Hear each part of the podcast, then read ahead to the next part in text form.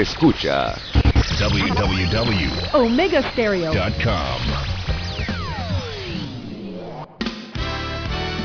La mejor franja informativa matutina inicia a partir de este momento con un análisis completo del acontecer nacional e internacional. Noticiero Omega Estéreo.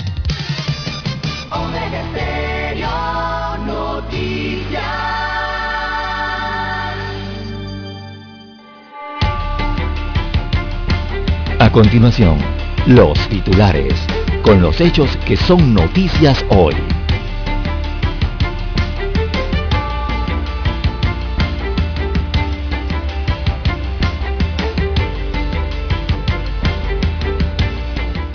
Inversión, la clave para enfrentar la próxima pandemia. Expertos coinciden en que la región debe aumentar su inversión en salud, ya que apenas es de 3.5%, cuando la OPS sugiere 60%. También tenemos que ONU presenta informe de resultados de 2021 en avances en educación, alimentación infraestructura y Derechos Humanos. Pues Raymond Deere decide hoy el futuro de los hermanos Martinelli Linares. Esta sentencia la van a dictar a las 3 de la tarde. La jueza Martínez multa a cuatro abogados por no presentarse a la audiencia en el caso New Business proyecto de ley sobre criptomonedas no termina de convencer al Ejecutivo ni a banqueros. Panamá registra 3.842 casos nuevos de contagios del COVID-19. De julio de 2019 a la fecha, seis agentes del Senafrón han sido procesados judicialmente y destituidos por violar el reglamento otros por cometer delitos. Caja de Seguro Social interpondrá denuncia por posible estafa a proveedores. También tenemos para hoy, Estados Unidos compra 1,5 millones de botellas de leche para bebés almacenadas en Suiza. Se quedaron sin leche los gringos porque las madres no están amamantando. Consejo Nacional de Emprendimiento coordina acciones para el futuro de las MIPIMES. También tenemos que Panamá prevé para finales de esta semana tener el informe de cara a cara que tuvo con el GAFI. En otros titulares para la fecha, tenemos, señoras y señores, un accidente fatal. Se registró ayer entre dos conductores de auto y un conductor de metrobús. El taxista muere tras la colisión registrada en Juan Díaz. Mataron a un sujeto cuando estaba en su automóvil. También El terror de las chiricanas se enfrenta a otro juicio por desaparición de Astrid. Bien, amigos y amigas, estos son solamente titulares. En breve regresaremos con los detalles de estas y otras noticias. Estos fueron nuestros titulares de hoy. En breve regresamos.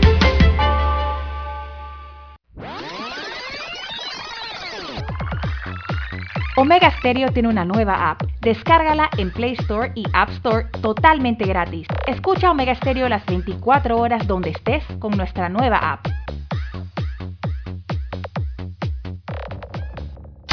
El mundo nos escucha. www.omegastereo.com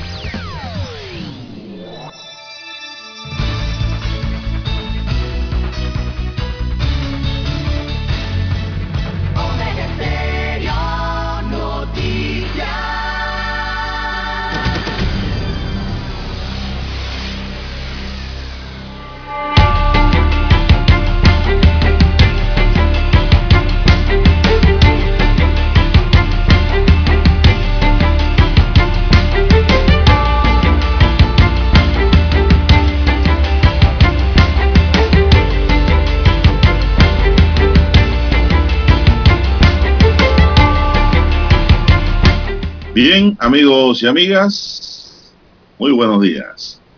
Hoy es viernes 20 de mayo del año 2022, avanza el mes, ya en su recta final, para no volver. Me dirán por ahí, no, pero el otro año de nuevo viene mayo, no, pero ya es otro mayo. Este del 2022 ya está terminando. En el tablero de controles está don Daniel Araúz Pinto, orgullo del Valle de los Lagartos. En la mesa informativa les saludamos. César Lara. Y Juan de Dios Hernández Sanjur, amigos y amigas, muy buenos días. Bienvenidos a este espacio informativo. Gracias por esperarnos, gracias por estar siempre pendiente. Este es su noticiero, el noticiero Omega, el primero con las últimas, un noticiero diferente, por cierto, muy diferente para gente pensante. Pedimos para todos nuestros oyentes, amigos y amigas, salud, divino tesoro, seguridad y protección, sabiduría y mucha fe, fe en Dios. Mi línea directa de comunicación es el WhatsApp, el doble seis catorce catorce cuarenta y cinco para que me puedan escribir allí. Doble seis catorce catorce cuarenta y cinco. Esa es mi línea directa. Don César Lara está en redes sociales. Don César, ¿cuál es su cuenta? Bien, estamos en arroba César Lara R, arroba César Lara R es mi cuenta en la red social Twitter, allí puede enviar sus mensajes, sus comentarios, denuncias, fotodenuncias, el reporte del tráfico temprano por la mañana. Recuerde esos incidentes o los ya accidentes, usted lo puede enviar allí, información que le sirve al resto de los conductores. Buenos días, eh, don Daniel Araúz, allá en la técnica. También a usted, don Juan de Dios, en la unidad remoto. A todos los amigos oyentes a nivel de las comarcas, todas las provincias y el área marítima en la República de Panamá, que escuchan esta señal a través de dos frecuencias, 107.3 y 107.5, que cubren el territorio nacional. También los que están fuera de frontera en omegastereo.com, allí la cobertura es a nivel mundial. Los que ya han activado su aplicación y nos escuchan a través de sus dispositivos móviles o sus celulares, si usted no la tiene, bueno, descárguela de Android o iOS. Estamos, búsquenos por nuestro nombre, Omega Stereo, con S, ese estéreo es con S. Y también los muy buenos días a los amigos oyentes que ya eh, nos sintonizan a través de su televisor. Omega Stereo llega por el canal 870 no, 856. 856 es el canal eh, de Omega Estéreo en Tigo, televisión pagada por cable a nivel nacional. ¿Cómo amanece para este viernes eh, lluvioso, don Juan de Dios?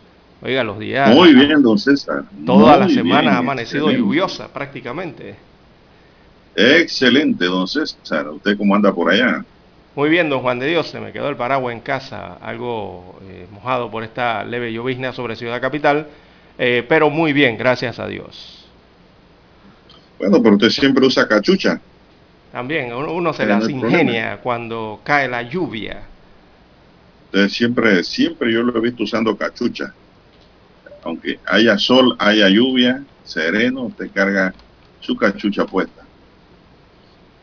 Así que, bueno, el paraguas la ayuda, pero no se va a mojar la cabeza, por lo menos. Bien, vamos a entrar en materia informativa, don César.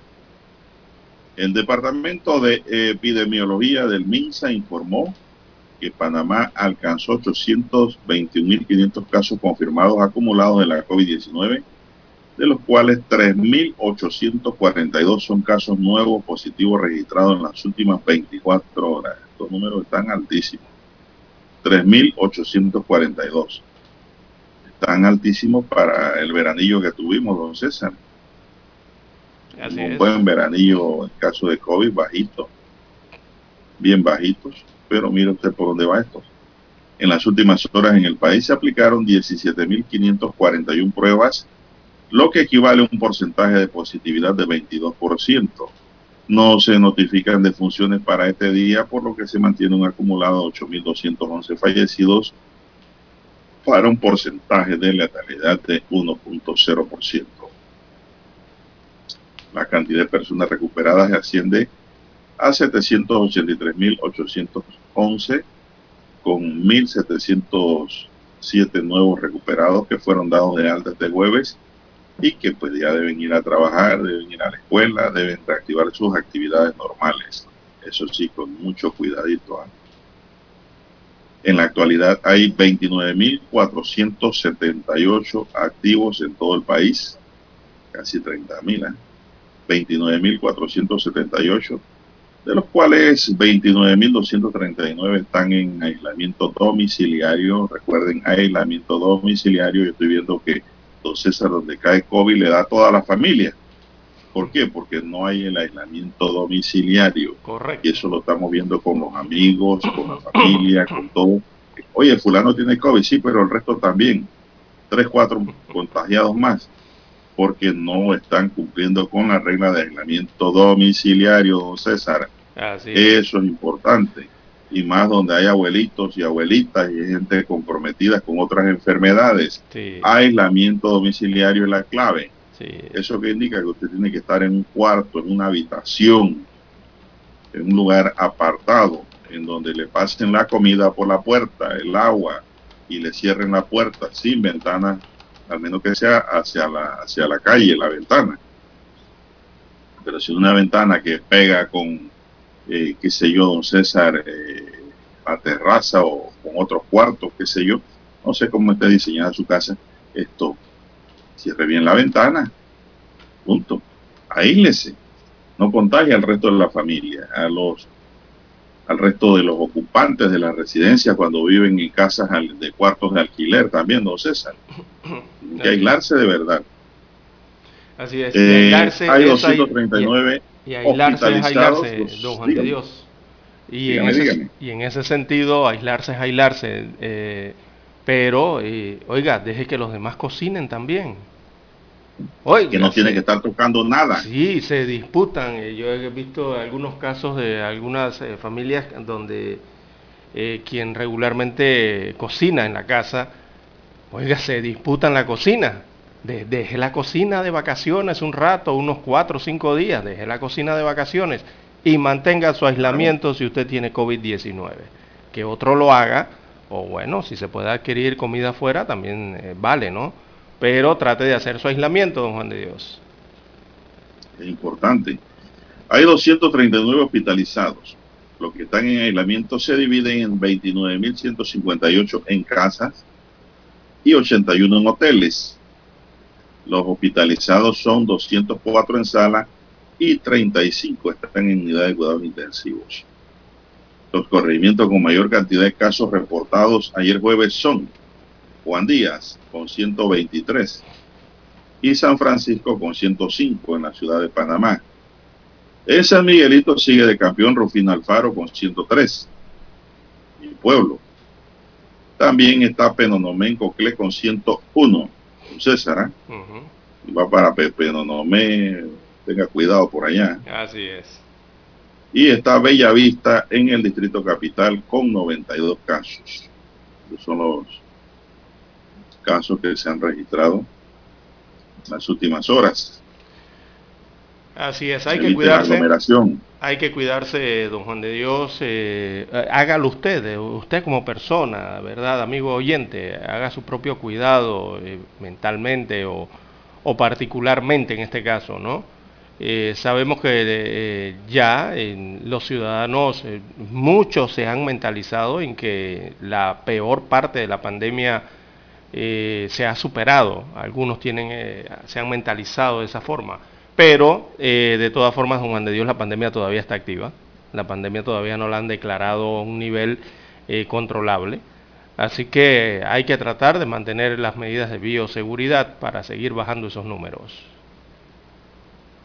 Bueno, don César, evitar aglomeración, lugares aglomerados, evitar apiñamientos, eh, buscar siempre la distancia entre uno y una y otra persona, andarse secreteando, acercándose, usando bien siempre su mascarilla, don César, que es una barrera contra muchas enfermedades, virus, eh, qué sé yo, don César, usar el alcohol en las manos constantemente. Yo cargo una botellita en el carro, don César, de alcohol.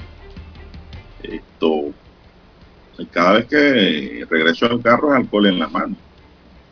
Cada vez, no hay de otra. Y lavarse sobre todo las manos con agua y jabón. Agua y jabón. Usted cree que tiene las manos limpias, pero cuando usted se lava bien las manos con agua y jabón, usted ve que sale sucio, César, sale tierra. Eso de andar tocando por ahí, agarrando cosas. Y de la calle. Eh, apenas regresa de la calle. Yo sigo dejando mis zapatos afuera, no sé, ¿estará? Sí, yo también. Yo me quedé con esa práctica. Así es. Yo no entro con zapatos, zapatillas o chancletas a la casa. Yo dejo eso si bien vengo de la calle y me pongo las que debo usar allí en la casa. Y me he quedado con esa práctica que me parece que es muy buena. Así es. La tienen los hindúes. Una Eh, práctica los asiáticos, los asiáticos también. Muy buena. Sí, Yo pero no lo principal, lo Y principal. de una vez directamente al baño, don César. ¿ah? Claro, eso es lo A principal. bañarse. Eso era lo que yo le iba a señalar. Allí es lo principal. Ante los virus, sea el virus que sea, sea COVID o cualquier otro tipo de virus o bacterias, don Juan de Dios, lo mejor que existe en el mundo y desde hace siglos es el lavado de manos, don Juan de Dios. Mantener las manos limpias. Si usted puede lavarse constantemente las manos con agua, con agua y, con agua y jabón principalmente, eh, ya allí está creando una barrera protectora. Allí está haciéndole un corte a los virus, los está parando de cierta forma. Así que eh, hay que mantener esa medida de lavados de manos con agua y jabón y, si puede ser constante, eh, mejor, don Juan de Dios. Bueno, César, hay que hacer una pausa para re- regresar con más noticias. Adelante, don Dani.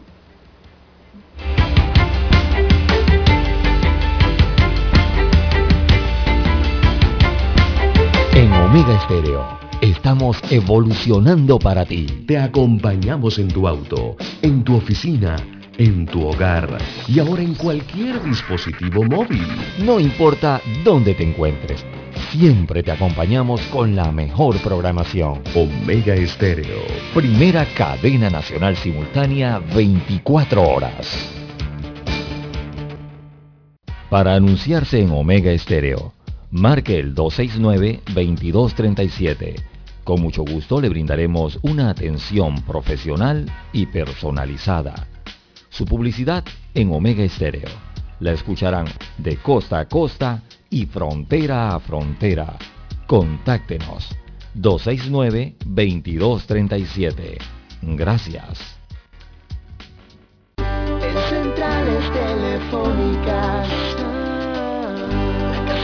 Teléfono es tu mejor opción. Te asesoramos y ofrecemos buena atención. Con años de experiencia, trabajando para ti. La casa del teléfono, ubicados en Via Brasil y Vista Hermosa. La casa del teléfono, líder en telecomunicaciones. La casa del teléfono, distribuidores de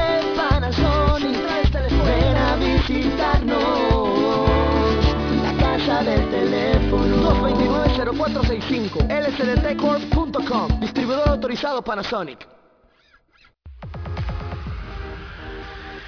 Omega Stereo tiene una nueva app. Descárgala en Play Store y App Store totalmente gratis. Escucha Omega Stereo las 24 horas donde estés con nuestra aplicación totalmente nueva.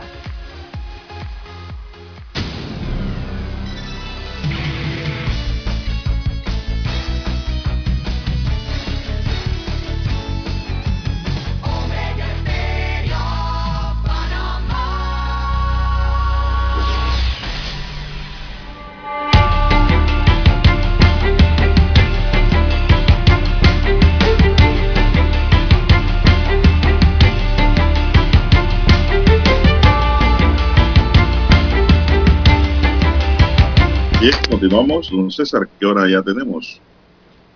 Bien, las 5.54 minutos eh, de la mañana en todo el territorio nacional. Eh, Continúan las lluvias eh, leves, esporádicas, don Juan de Dios, a nivel de la República de Panamá. Bueno, ayer se dio un Las lamentable calles. hecho, don Juan de Dios. Siguen mojadas. Así es. Dígame, ¿cuál es ese lamentable hecho? Bueno, un lamentable accidente de tránsito que se registró en el corregimiento de Juan Díaz. Así que más de 20 heridos eh, dejó este hecho de tránsito y un fallecido. Esto fue un accidente que ocurrió cerca de El Chimborazo, en Juan Díaz, los que conocen el, eh, este restaurante, ¿no? En este punto de Juan Díaz. Así que un muerto y aproximadamente 20 heridos es el saldo de un accidente de tránsito que se registró a la 1 y 5 pm de la tarde de ayer, jueves 19 de mayo, cerca de El Chimborazo en Juan Díaz. Eh, los informes indican que se trata de un accidente múltiple en que están involucrados, se involucraron allí un metrobús, un autobús del transporte colectivo Metrobús y dos automóviles sedanes, uno de ellos un automóvil del transporte selectivo conocido en Panamá como taxi. Así que la persona que perdió la vida era el conductor del taxi. Por su parte, eh, mi bus lamentó el accidente y explicó que la unidad accidentada, o sea, el, el Metrobús, iba en dirección hacia el sector este de la capital cuando fue impactada de frente por un taxi. Así que extendió sus condolencias a los familiares y amigos del Oxiso y pronta recuperación a los lesionados, así como también la empresa Mebus se mantiene a la disposición de las autoridades para las investigaciones pertinentes. Destaca parte de esa nota comunicado eh, que entregó la empresa Mibus. El mayor Ángel Delgado del Cuerpo de Bomberos, bueno, realmente es el benemérito Cuerpo de Bomberos de Panamá, manifestó que 25 personas resultaron heridas, 24 de estas con heridas leves y el conductor del Metrobús que resultó con heridas eh, de gravedad, según destacó el cuerpo de bomberos. Señaló que la mayoría de los heridos eh, son pasajeros que iban en el autobús, don Juan de Dios, en ese incidente que el día de ayer entonces llamó la atención, porque según testigos, eh, este accidente se produjo producto de una discusión que llevaban dos conductores, dos vehículos en este caso, ¿no? los conductores de dos vehículos, y que terminó entonces en ese choque fatal allí en Juan Díaz. Los testigos señalan que el chofer del taxi estaba discutiendo con los ocupantes de un auto sedán en un semáforo, allí en la vía José Domingo, perdón, en la vía José Agustín Arango en la entrada de la ciudad radial, según los primeros reportes. ¿Qué más maneja usted, don Juan de Dios? Bueno, más adelante el taxi trató de invadir el carril del sedán, del sedán pero quedó en el paño contrario y terminó estrellándose de frente contra el metrobús lleno de pasajeros su mayoría estudiantes que regresaban de la escuela. Lógicamente el Picanto, que es un carro, una trampa de muerte, ese carro yo no sé quién. yo la verdad es que no andaría en un Picanto, prefiero andar a pie, don César, y cuando veo taxi Picanto ni meto la mano. El taxi Picanto quedó destrozado y su conductor, conocido como Cholito por eh, sus amigos, eh, colegas, conductores de taxi, este falleció allí mismo hasta el motor de ese auto quedó separado del resto del vehículo.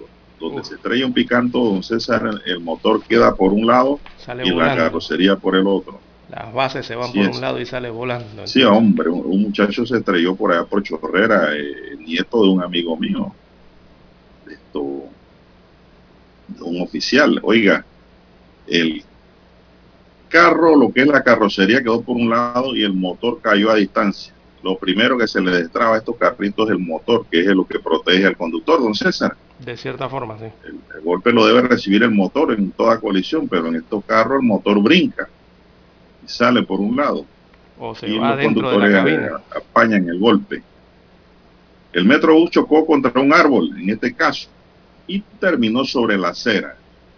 Los pasajeros fueron auxiliados por miembros del benemérito Cuerpo de Bomberos de Panamá, como usted le ha llamado, don César, es el nombre Pues, se investiga, se investiga ahora eh, de manera oficial lo ocurrido, porque lo que ha aparecido son versiones de prensa, versiones de la comunidad, de la gente, pero eso no es lo que realmente es oficial dentro de la investigación para el Ministerio Público. Sí, hablan de un manejo desordenado. Se estarán judicializando esos testimonios, esos acontecimientos. Eh, habrá allí recreación, como le llaman ahora la reconstrucción, y pues se determinará a través de accidentología cómo ocurrieron los hechos para luego ir a un proceso penal, don César, porque hay un muerto aquí. Sí, la víctima tenía alrededor de 25 años de edad, eh, tenía el conductor de la unidad de taxi, eh, que quedó tendida sobre el pavimento del impacto. Eh, los paramédicos que llegaron allí intentaron reanimarlo, pero no hubo éxito, ya había fallecido. Y bueno, se investigará entonces, don Juan de Dios, si estos taxis, perdón, si estos vehículos iban manejando de forma desordenada, según algunos testigos. Hay que ver también la versión del conductor del Metrobús, que también recibió un fuerte impacto, don Juan de Dios, y tiene heridas eh, de consideración. Él está, se encuentra en el hospital y sufrió heridas de consideración producto de, esta, de este accidente de tránsito, ¿no? Heridas de gravedad, eh, según dijeron los bomberos. Así que el chofer del Metrobús también resultó con mala parte, eh, una mala parte de esta situación. Bien, esos, estos carritos, estas pulguitas andan desordenadamente en las calles, don César. Sí. carritos chiquitos, que, que, muchas veces son hasta alquilados, no son ni de, ni de los que conducen. Bien, son de palancas, en pocas palabras. Vamos a hacer una pausa, don Dani, porque hay que escuchar nuestro himno nacional.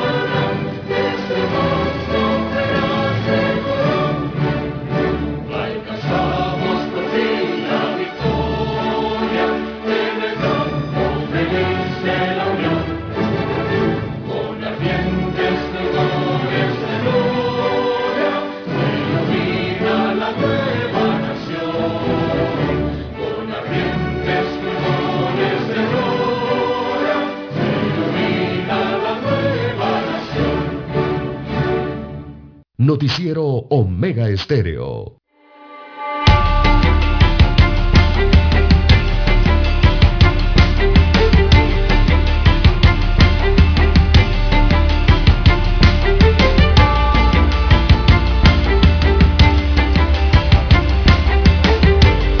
Con César, aquí, bueno, otro que está preguntando aquí en off es Dani, está cuándo va a llover.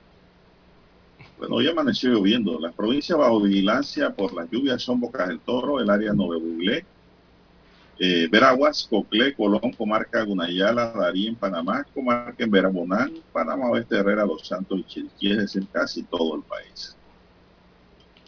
Esta declaratoria se debe al desplazamiento de la onda tropical número uno sobre el país con una velocidad de 32 kilómetros por hora. Su interacción con los demás sistemas atmosféricos de nuestra región producirá, pues, como está en efecto produciendo, eventos lluviosos con tormentas significativas con elevados acumulados de lluvia. Durante las próximas 72 horas en gran parte del territorio panameño se darán las lluvias, según indica la gerencia de pronóstico y vigilancia de la empresa eléctrica ETESA. El Centro de Operaciones de Emergencia Nacional, COEN, se mantiene en monitoreo y vigilancia sobre las condiciones climatológicas del país. SINAPROC explica que la alerta verde es un aviso preventivo que se emite ante una amenaza que podría afectar a la población. Y recordemos, don César, eh, las medidas preventivas que hay que tomar siempre. Hay que estar alerta, porque en cuestión de minutos se inunda cualquier lugar. Hay que evitar acercarse a postes o cables eléctricos cuando está lloviendo fuerte.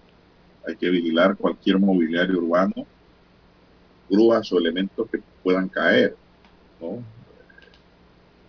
mobiliario urbano, pues cualquier eh, mueble que esté en la vía y que se pueda desprender o caer.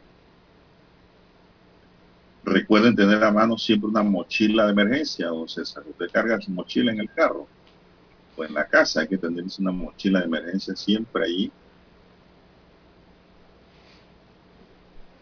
Permanezca en un lugar seguro cuando llueve, es decir, una, eh, no se quede en lugares bajos, un punto alto y tenga su automóvil ahí hasta que bajen las aguas. Si ve que las aguas empiezan a subir en la vía, salga de la vía lo antes posible en el lugar más seguro y alto que usted pueda encontrar. No arriesgue su vida al intentar cruzar corrientes de agua. A cada momento vemos videos de gente que intenta cruzar corrientes de agua y las quebradas y los ríos se los llevan. Si está lloviendo, evite conducir a altas velocidades. Estás viendo, César. ¿eh? Si está lloviendo. Y más si es un carro automático. El carro automático tiene la desventaja, don César, que cuando va a meter en reversa o se va en revés para salir de la inundación, se ahoga. se ahoga porque usted no tiene el control. El acelerador. El clutch. Exacto. El acelerador.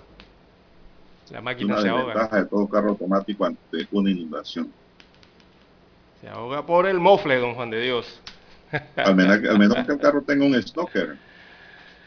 Tiene snorkel, eh, Sí. puede respirar bien.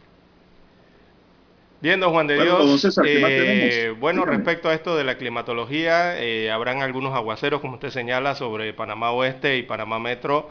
Eh, son aguaceros ya propios de la temporada lluviosa de Panamá. Ya esto realmente, la onda tropical número uno ya pasó. Esa onda tropical, incluso ayer y la madrugada de hoy, está dejando Costa Rica ya y Nicaragua, adentrándose entonces a Honduras. Ah, Tomó la velocidad con nuevos vientos en el Caribe y otros vientos del Pacífico, así que aceleró su paso y ya va por allá por Honduras.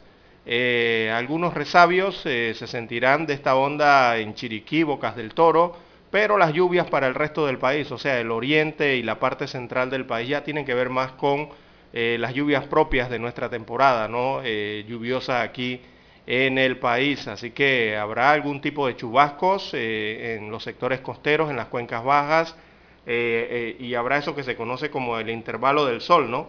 Que está lloviendo, cae un chubasco y de repente uh, se ilumina todo el día, sale el sol, usted ve que se separan las nubes y pareciera un día soleado, pero a las horas, hasta los minutos, entonces vuelve nuevamente otro chubasco. Así estará ocurriendo el día de hoy, sobre todo en Ciudad Capital, Panamá Oeste, también la provincia de Coclé, el Caribe, la región del Caribe, Bocas del Toro, eh, la parte norte de Veraguas, Colón, Gunayala, sí estará un poco más nublado para el día de hoy.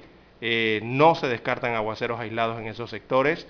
Y bueno, en horas de la tarde se prevé que la vertiente del Pacífico, como es costumbre, eh, caiga algún tipo de aguacero o alguna tormentita por allí de manera dispersa. En el Caribe serán un poco más aisladas, ¿verdad? Así estará el clima entonces para el día de hoy. Recordemos ya la tormenta tropical número uno avanzó, se adentró a Centroamérica y se encuentra por el área de Honduras. Bueno, César, mientras eso pasa hay que resguardarse, ¿no? Y protegerse. sí. lo que pasa es que aquí Estados tenemos... Unidos está ocurriendo un fenómeno. Ajá, sí, a ver. En Estados Unidos está ocurriendo un fenómeno. Y es que el gobierno estadounidense compró ayer 1.5 millones de botellas de leche para bebé almacenadas en Suiza y ahora está buscando aerolíneas que le permitan transportarla a Estados Unidos, que sufre una escasez sin precedentes de este producto. Esta será la primera misión de la operación Fly Formula, operación para llevar en avión la leche de bebé que el presidente estadounidense Joe Biden autorizó esta semana. La fórmula que ha obtenido Biden es de Nestlé y las botellas que llegarán a Estados Unidos son de la marca Alfamino Infant, Alfamino Junior y Gerber Good Star. Todas ellas están diseñadas para bebés que son alérgicos a la proteína de la leche de vaca, detalló la Casa Blanca en un comunicado. Se ha dado prioridad a este tipo de productos debido a la dificultad de encontrar alternativas para bebés con alergia y a las fórmulas hipoalérgicas que escasean en Estados Unidos en este momento.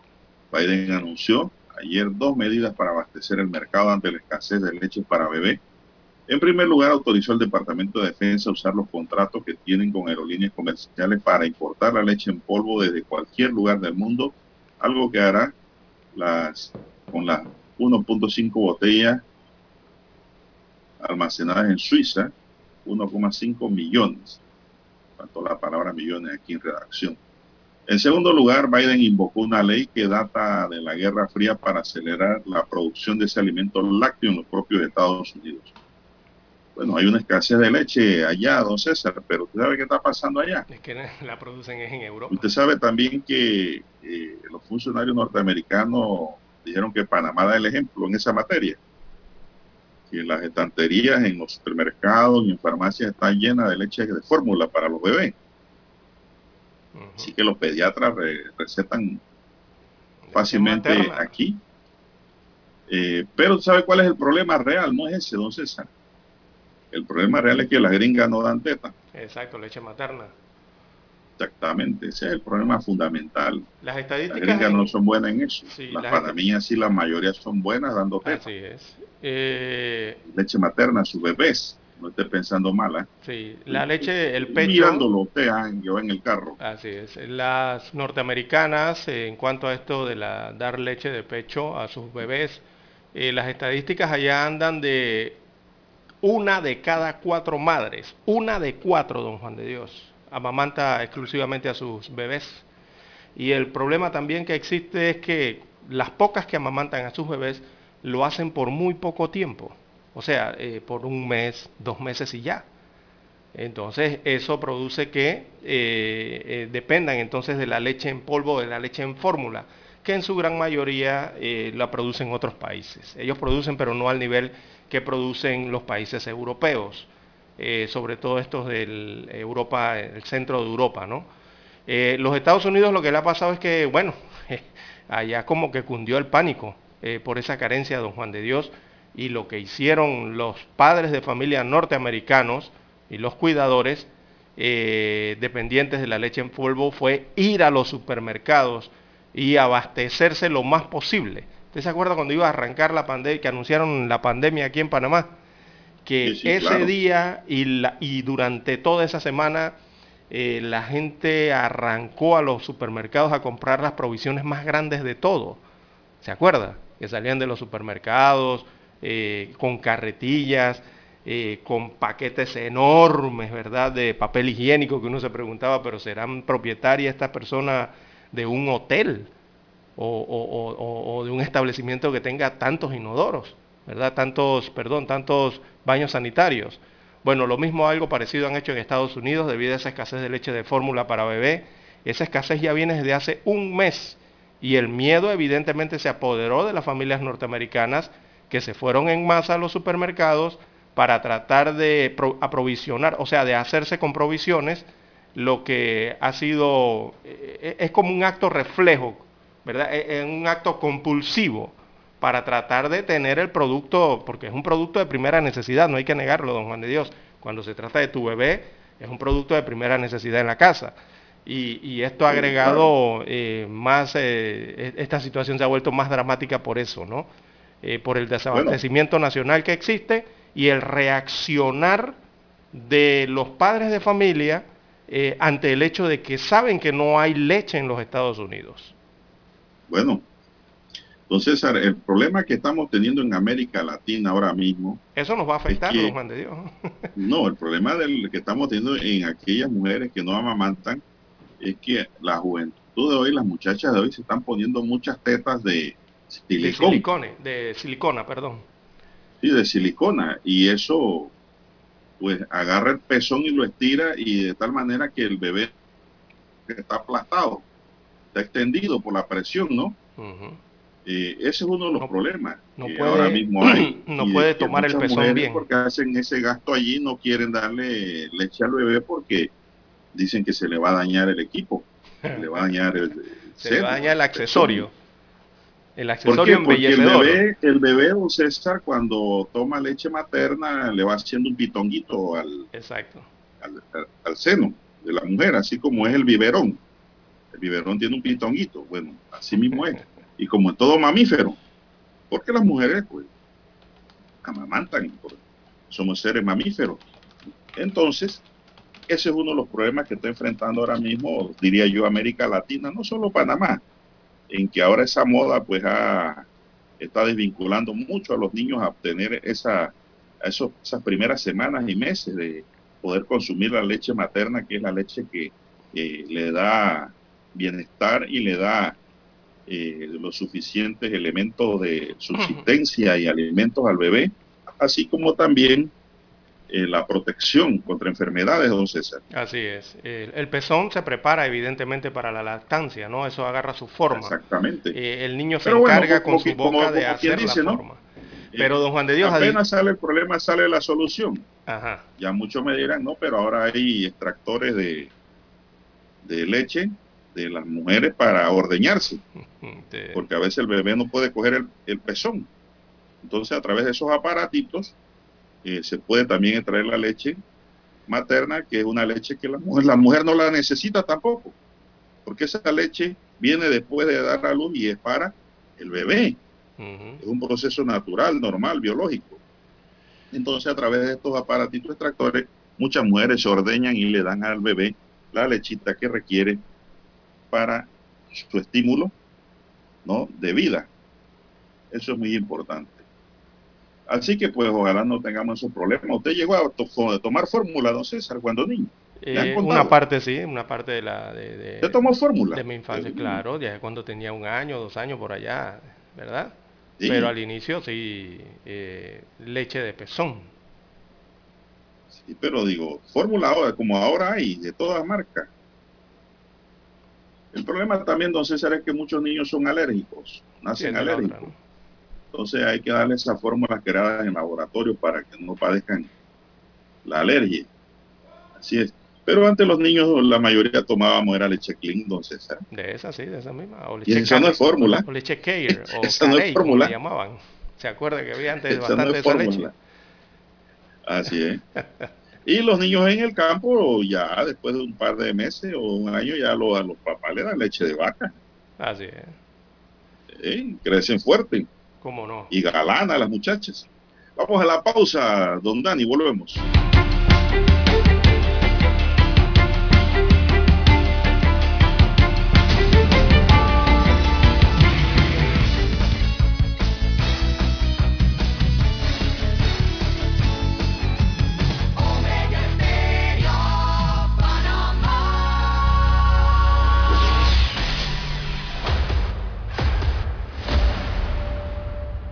Desde los estudios de Omega Estéreo, establecemos contacto vía satélite con la voz de América.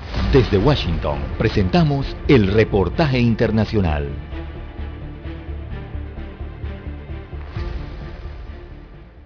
El presidente Joe Biden emprende un viaje hacia Corea del Sur y Japón después de organizar la semana pasada una cumbre de dos días con miembros de la Asociación Nacional del Sudeste Asiático, la ASEAN, y estará en Seúl y Tokio pese a la guerra en Ucrania, una señal de que el Indo-Pacífico sigue siendo la prioridad de la administración y al considerar China como su mayor desafío estratégico es una sinergia de la construcción de coaliciones transpacífica y transatlántica, dijo el asesor de seguridad nacional Jake Sullivan.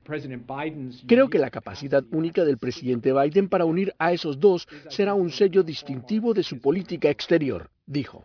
En Seúl, el mandatario estadounidense se reunirá con el reciente posesionado presidente de Corea del Sur, John Suk-yeol, y la cita se produce después de una serie de pruebas de misiles balísticos de Pyongyang y los funcionarios coreanos se preparan para otro lanzamiento mientras que Joe Biden esté en la región.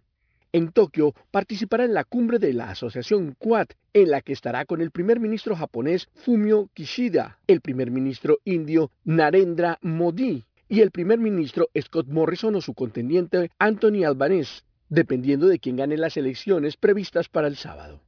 El presidente Joe Biden usará la crisis de Ucrania para decirle a China que los cambios unilaterales al status quo por la fuerza, ya sea en Taiwán o en las islas en disputa en el mar de China Meridional, son inaceptables y el concepto fue destacado por Robert Daly, director del Instituto Kissinger del Centro Wilson sobre China y los Estados Unidos.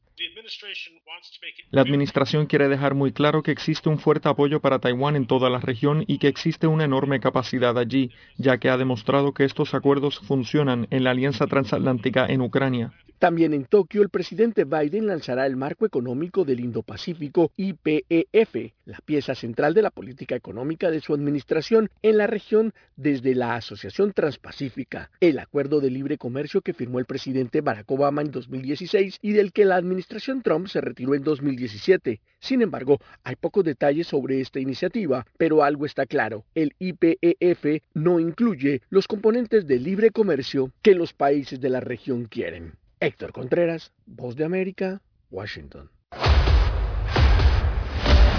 Escucharon vía satélite desde Washington el reportaje internacional.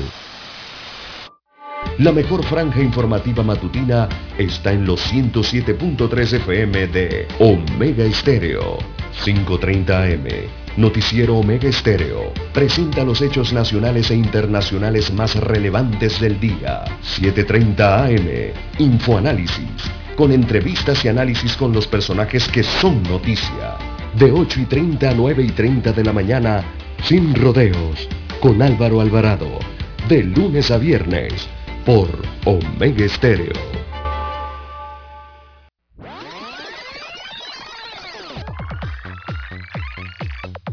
Omega Stereo tiene una nueva app. Descárgala en Play Store y App Store totalmente gratis. Escucha Omega Stereo las 24 horas donde estés con nuestra aplicación 100% renovada.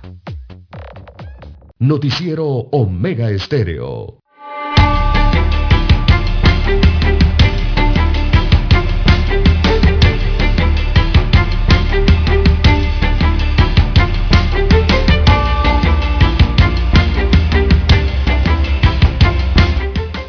Ya son las 6.22 minutos de la mañana, C22 minutos. El día está encapotado, don César, está oscuro. Puedo observar el día, pues, poco opaco, poco grisáceo. Esto, don César, dice una oyente aquí, me escribe que, eh, ¿por qué la gente ahora dice usa capucha para la lluvia? No es capucha.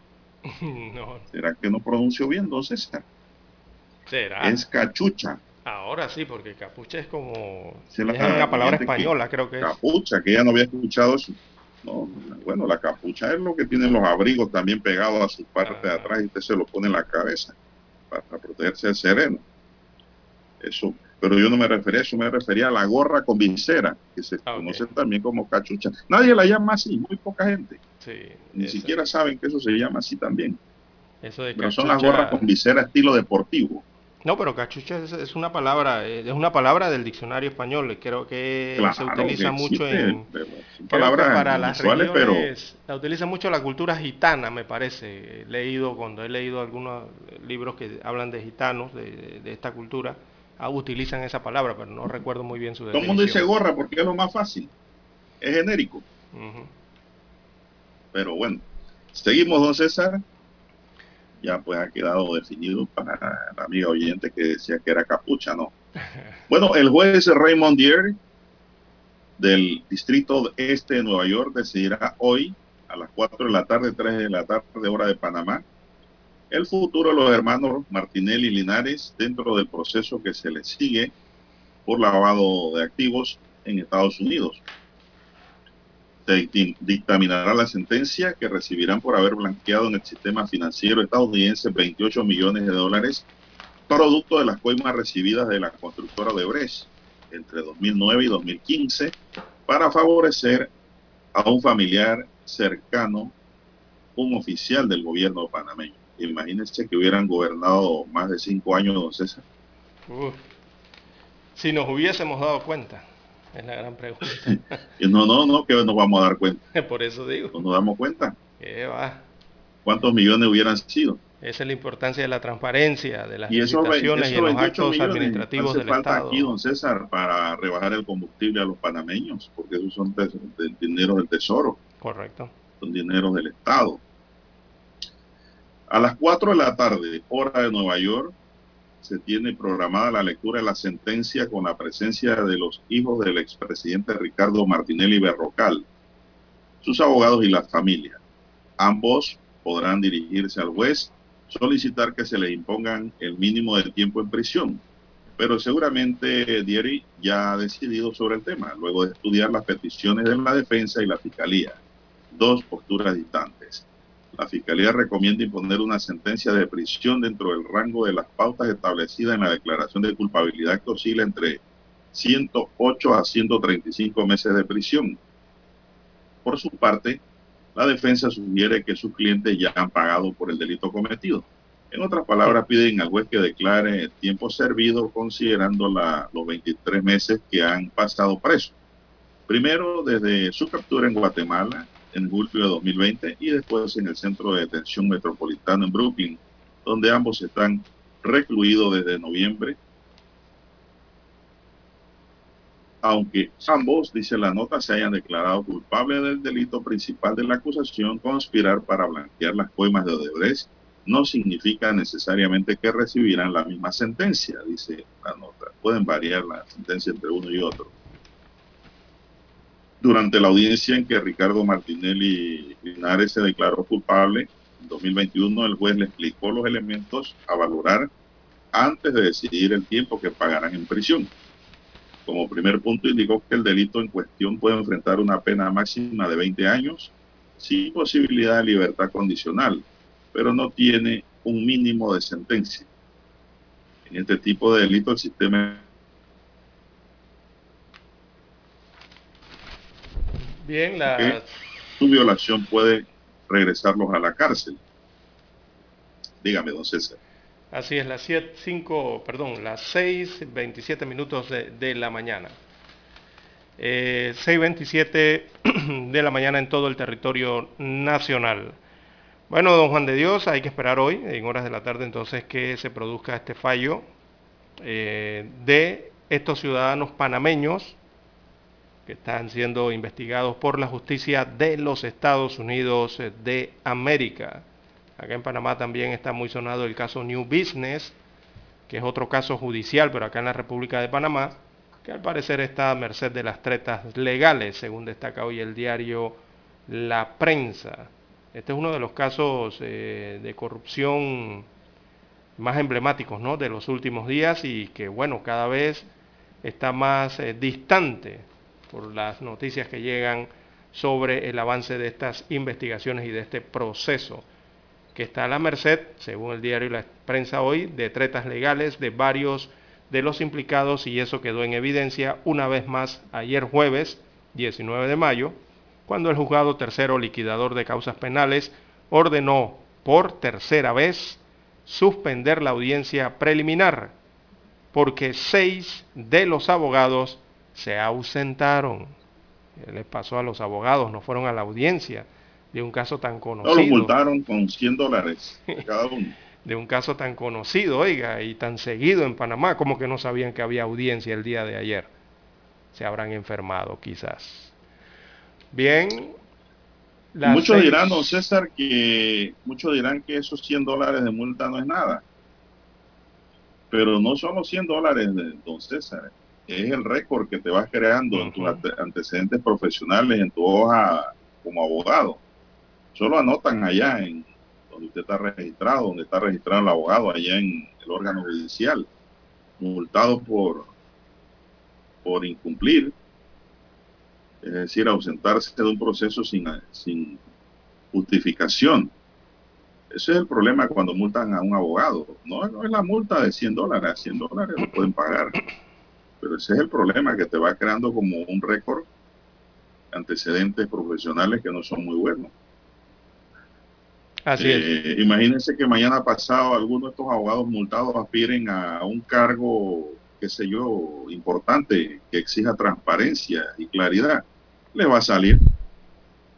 Automáticamente eso va diezmando y va disminuyendo eh, eh, la credibilidad del abogado ante cualquier evento de importancia que se pueda desarrollar y que requiera la participación de un abogado transparente, con lucidez, con profesionalismo. Esos son los problemas consecuentes, don César, de que usted lo multen en un auto, acto de audiencia. Yo he estado en acto de audiencia en donde han multado abogados con 50 dólares de multa y eso no es nada la multa, pero sí tiene un peso específico en cuanto a lo que le va registrando en su récord profesional. Y eso lo van anotando allá en el órgano judicial para que sepa, no César. Así es. Bueno, la jueza Valoisa Martínez ha anunciado una nueva fecha para este, este proceso y será del 4 al 6 de julio del 2022, o sea, el próximo mes eh, será del 4 al 6 de julio próximo. Entonces, la audiencia, y esto se da justo cuando la diligencia judicial comenzaba y el Tribunal Electoral también eh, colgaba el edicto 27 del 2022 que ordena la revocatoria del fuero electoral penal relacionado con el proceso de las elecciones del partido realizando metas, decisión que recordemos eh, dejaría al presidente de este partido, que es Ricardo Martínez Liberrocal, sin esa coraza que legal eh, esta coraza legal que por el momento le ha servido para evitar este caso, según señala hoy el diario La Prensa. El que suspendiera por tercera vez o tercera vez o tercera ocasión la audiencia de este proceso, eh, esto viene generando indignación en diversos sectores y en la opinión pública eh, del país. Bien, don Juan de Dios, las 6.30 minutos, hay que hacer la pausa para escuchar los periódicos. Para anunciarse en Omega Estéreo, marque el 269-2237. Con mucho gusto le brindaremos una atención profesional y personalizada. Su publicidad en Omega Estéreo. La escucharán de costa a costa y frontera a frontera. Contáctenos 269-2237. Gracias. Omega Estéreo, 24 horas en FM Estéreo. Desde los estudios de Omega Estéreo, establecemos contacto vía satélite con la voz de América. Desde Washington, presentamos el reportaje internacional.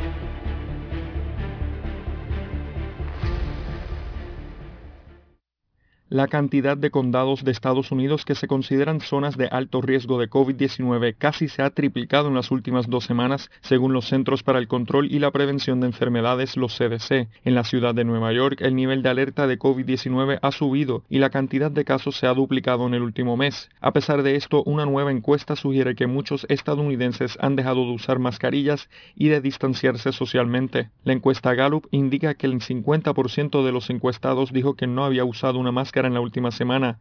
El estudio también encontró que el nivel de distanciamiento social entre los estadounidenses se había reducido a alrededor del 17%. El doctor Jay Varma es profesor y director del Centro Cornell para la Prevención y Respuesta a Pandemias en la ciudad de Nueva York y habla de los datos que monitorea y del mayor riesgo de la evolución del virus. Desafortunadamente, los datos no me sorprenden. Creo que sabemos por experiencia propia y por la forma en la que es el comportamiento humano que la gente se cansa, pero el virus lamentablemente no se cansa. Y la preocupación de que muchos de nosotros tenemos es que cuando nosotros, como sociedad, comenzamos a relajar nuestras medidas de prevención, en realidad puede prolongar la pandemia aún más. Este virus continúa encontrando formas de perforar nuestra inmunidad porque estamos viendo estas nuevas variantes que están surgiendo. La cantidad de condados de Estados Unidos considerados por los CDC como de alto riesgo casi se ha triplicado en las últimas dos semanas, pero incluso con un aumento en los casos, muchos estadounidenses parecen estar dejando atrás los salvaguardas de COVID-19. John F. Burnett, Voz de América, Washington. Escucharon vía satélite desde Washington el reportaje internacional.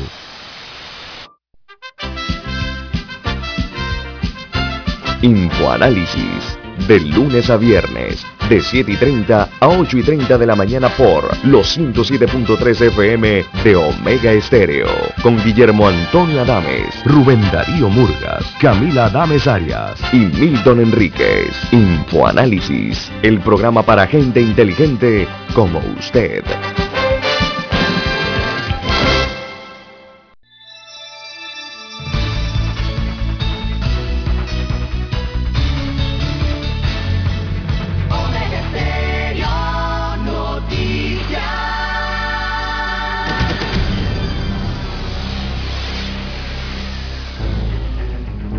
Las noticias impresas en tinta sobre papel. Con ustedes.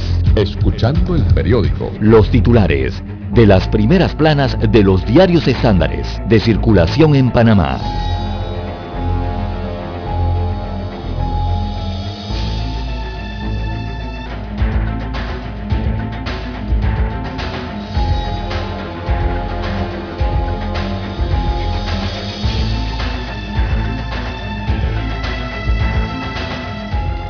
Bien, amigos oyentes, el diario La Prensa titula para este viernes 20 de mayo del 2022 New Business, caso judicial a merced de las tretas legales. Destaca que la resolución del caso New Business, una de las investigaciones ligadas a corrupción más emblemáticas de los últimos años, cada vez está más distante. Así que el proceso está a merced de las tretas legales de varios de los implicados y eso quedó en evidencia una vez más ayer jueves 19 de mayo cuando el juzgado tercero liquidador de causas penales ordenó por tercera vez suspender la audiencia preliminar porque seis de los abogados se ausentaron. Así que obviamente para el Ministerio Público es una incomodidad, afirmó ayer Emeldo Márquez de la Fiscalía Especializada contra la Delincuencia Organizada. La audiencia ahora será el 4, del 4 al 6 de julio próximo, según se ha anunciado. También eh, Bloomberg New Economy Gateway, eh, el encuentro de las eh, fortunas y el poder.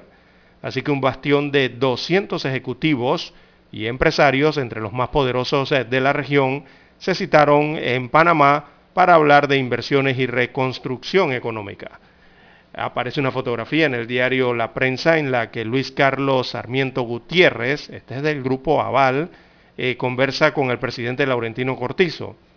También se observa al fondo a Mauricio Ramos, eh, Mauricio Ramos de Telecomunicaciones, creo que es de Milicom, y también a Stanley Mota de Inversiones Bahía.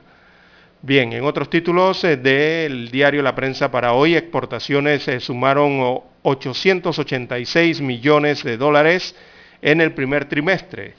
Destaca la información que el valor de las exportaciones durante el primer trimestre del año alcanzó los 886.8 millones de dólares, eh, superando los 806 millones de dólares en igual periodo del año 2021. En más títulos eh, de la prensa para hoy, las juntas eh, de planificación comienzan a tomar formas o forma. Esto vendría siendo el tema de los gobiernos locales en la descentralización. Así que en el país se han creado 25 juntas de planificación y otras 8 están en proceso de conformación. Estas juntas eh, definen cambios de zonificación y otros temas de ordenamiento territorial.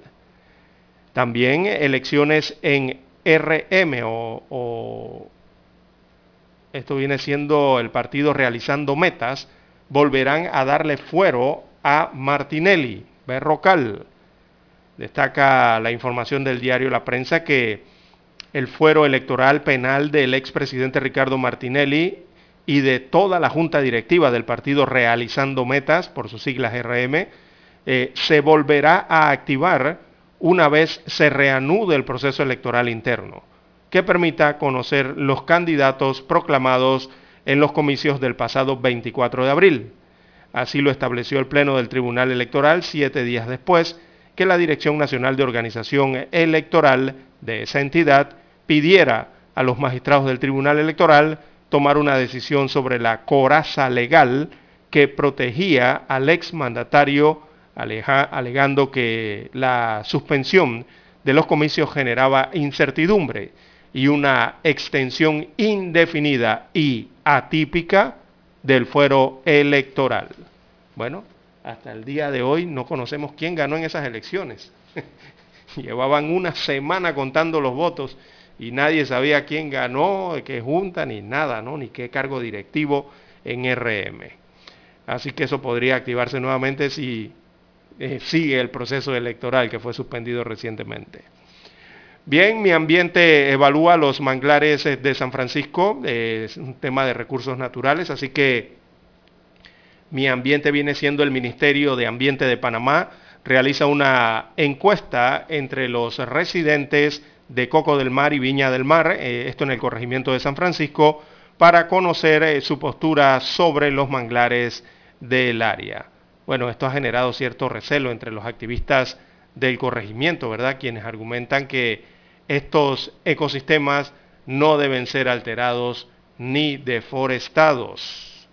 También en otros títulos del diario La Prensa, en Panorama, eh, tenemos Estados Unidos aprueba nueva ayuda a Ucrania por 40 mil millones de dólares. Oiga, si le han prestado a Ucrania. ¿eh? Primero fueron 15 mil, 14 mil, después fueron otros 8 mil y ahora son 40 mil millones de dólares más. Y cuando se habla de ayuda, recordemos que estamos hablando de ayuda en equipo bélico también. O sea que están enviando armas para Ucrania, los Estados Unidos de América. Bien, también en la sección Vivir Más, cuatro décadas de océano. Ahí hay un reportaje especial de esta agrupación nacional panameña que tiene un concierto para estos días. En los deportes arranca el torneo mayor de béisbol con seis partidos. En panorama aparece fotografía del diputado del circuito 87, Gabriel Silva, y la titulan Vamos, eh, presentará su oferta electoral en tres semanas. Vamos, se refiere a una agrupación que han creado entre el diputado del 8-7 y también el diputado del 8-6, Juan Diego Vázquez. Bien, amigos oyentes, estos son los principales titulares de portada del diario La Prensa para hoy. Pasamos ahora a revisar la primera plana de la estrella de Panamá. Así es, la estrella de Panamá para hoy nos dice inversión la clave para enfrentar la próxima pandemia. Expertos coinciden en que la región debe aumentar su inversión en salud, ya que apenas es de 3.5% cuando la Organización Panamericana de la Salud sugiere 60%. Organización de Naciones Unidas presenta informe de resultados del año 2021. La cita informativa reunió a exponentes gubernamentales junto con dirigentes de la Organización Global para mostrar los avances en pilares de educación, alimentación, infraestructura y derechos humanos. Pues Raymond Deary decidirá hoy el futuro de los hermanos Martínez y Linares en sentencia que se conocerá a las 3 de la tarde, hora de Panamá. La jueza Martínez multa a cuatro abogados. La audiencia preliminar por el caso New Business por la supuesta compra de PASA con fondos públicos fue suspendida nuevamente y pospuesta para la fecha alterna que es entre el 4 y 6 de julio por la ausencia de media docena de abogados. Ya se designarán abogados defensores de oficio por si falta algún abogado en esa fecha. Si falta algún abogado particular, a eso me refiero. Proyecto de ley sobre criptomonedas no termina de convencer al Ejecutivo ni a banqueros en Panamá. Panamá registra 3.842 nuevos contagios de COVID-19. Casos activos se incrementan a 29.478. De julio de 2019 a la fecha, seis agentes de Senafrón han sido procesados judicialmente y destituidos. Caja de Seguro Social interpondrá denuncia por posible estafa a proveedores. También tenemos, Bachelet prevé que guerra en Ucrania tendrá un impacto serio en Latinoamérica. También para hoy en el tema del día, la estrella de Panamá nos habla de costo del combustible, las demandas ciudadanas y las medidas del gobierno. proyecto de ley de criptomonedas no termina de convencer al Ejecutivo.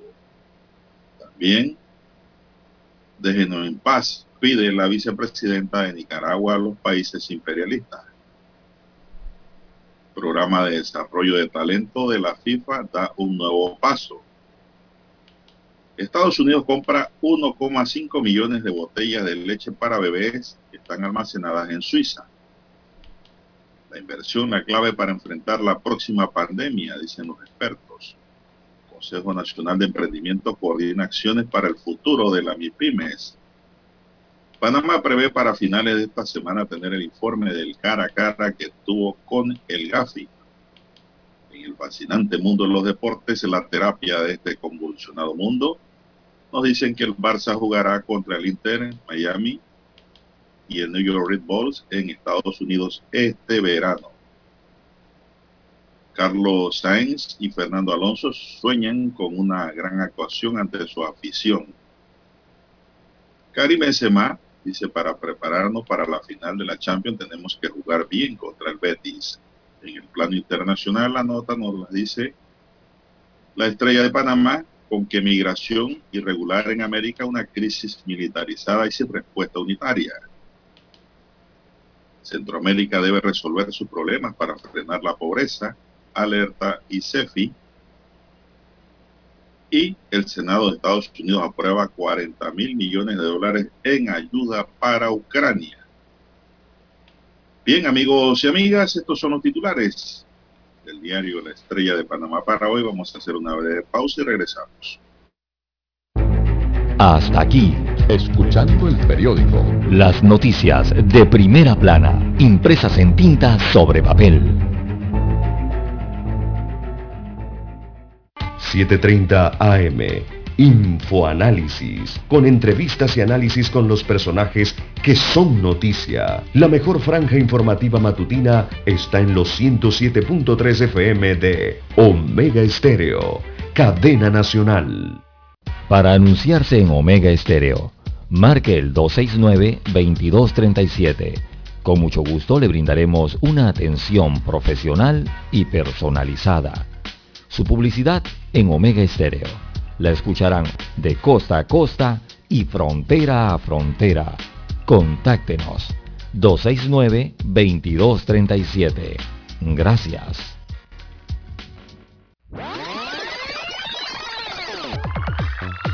Omega Stereo tiene una nueva app. Descárgala en Play Store y App Store totalmente gratis. Escucha Omega Stereo las 24 horas donde estés con nuestra nueva app.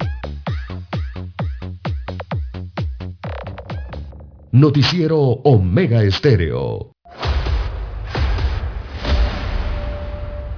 Desde los estudios de Omega Estéreo, establecemos contacto vía satélite con la voz de América. Desde Washington, presentamos el reportaje internacional.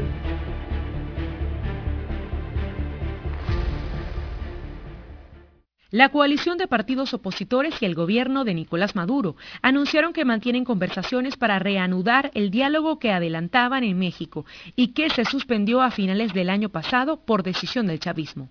El delegado del gobierno y presidente de la Asamblea Nacional, Jorge Rodríguez, expresó en su cuenta en Twitter que entre los aspectos a discutir para volver a la mesa de negociaciones está la liberación del empresario Alex Saab, detenido en Estados Unidos y a quien se le señala de ser testaferro del presidente Maduro. Mientras desde la oposición política, el exdiputado Juan Pablo Guanipa manifestó que esperan que la flexibilización de sanciones anunciadas por la Casa Blanca permita conseguir garantías democráticas. Siempre hay dudas, siempre hay escepticismo, pero también siempre hay esperanza. Y nosotros tenemos que tener la esperanza de que de un proceso de negociación surjan condiciones electorales que permitan que este país cambie. Por su parte, la abogada Yajaira Forero espera que el alivio de las sanciones produzca también una mejoría en la situación de derechos humanos en Venezuela. Esas sanciones son las únicas que pueden ejercer algo de presión para que los que hoy se mantienen en el poder puedan ceder a lo que es primero la libertad de los presos políticos. El gobierno de México informó que su país está listo para recibir a los enviados de gobierno y oposición de Venezuela, con miras a retomar los diálogos. Sin embargo, aún no hay una fecha fijada para ese objetivo. Adriana Núñez Rabascal, Voz de América, Caracas.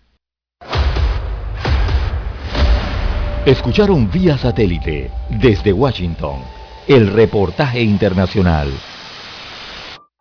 La mejor franja informativa matutina está en los 107.3 FM de Omega Estéreo. 5.30 AM. Noticiero Omega Estéreo. Presenta los hechos nacionales e internacionales más relevantes del día. 7.30 AM. Infoanálisis. Con entrevistas y análisis con los personajes que son noticia. De 8 y 30 a 9 y 30 de la mañana. Sin rodeos. Con Álvaro Alvarado. De lunes a viernes por Omega Estéreo. Es momento de adentrarnos al mar de la información. Este es el resultado de nuestra navegación por las noticias internacionales más importantes en este momento.